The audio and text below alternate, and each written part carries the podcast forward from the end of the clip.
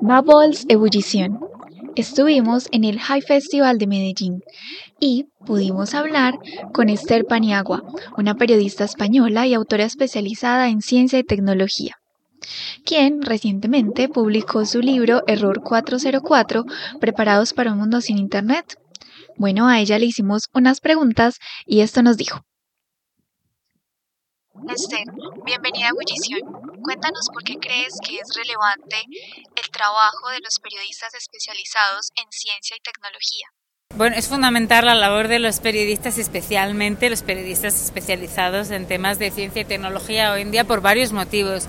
Primero, porque en un mundo de incertidumbres la ciencia nos aporta evidencia imprescindible para tomar decisiones.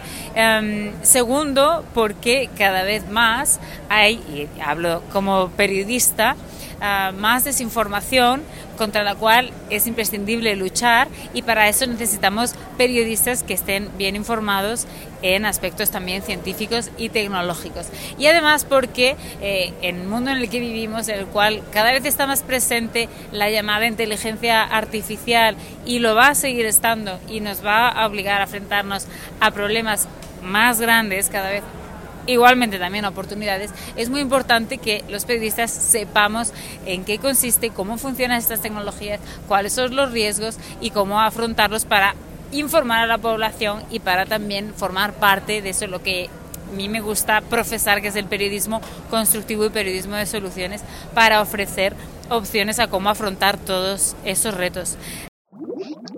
Tu libro, Error 404, nos invita a resignificar lo que entendemos por Internet, pero ¿será que esto a la vez también nos invita a resignificar lo que entendemos por lo análogo?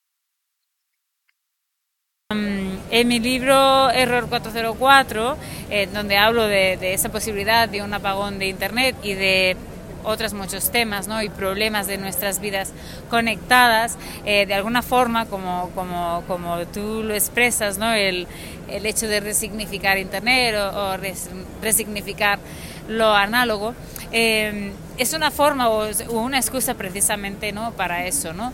para reivindicar la importancia también de reconectar con las personas a nuestro alrededor, pero también de usar esta plataforma tan eh, importante ¿no? y que se ha convertido tan importante en nuestras vidas y la conectividad de formas en las cuales sean más sanas para todo el mundo y también que proporcione pues esas oportunidades que se prometían ¿no? desde el principio de, de la conectividad.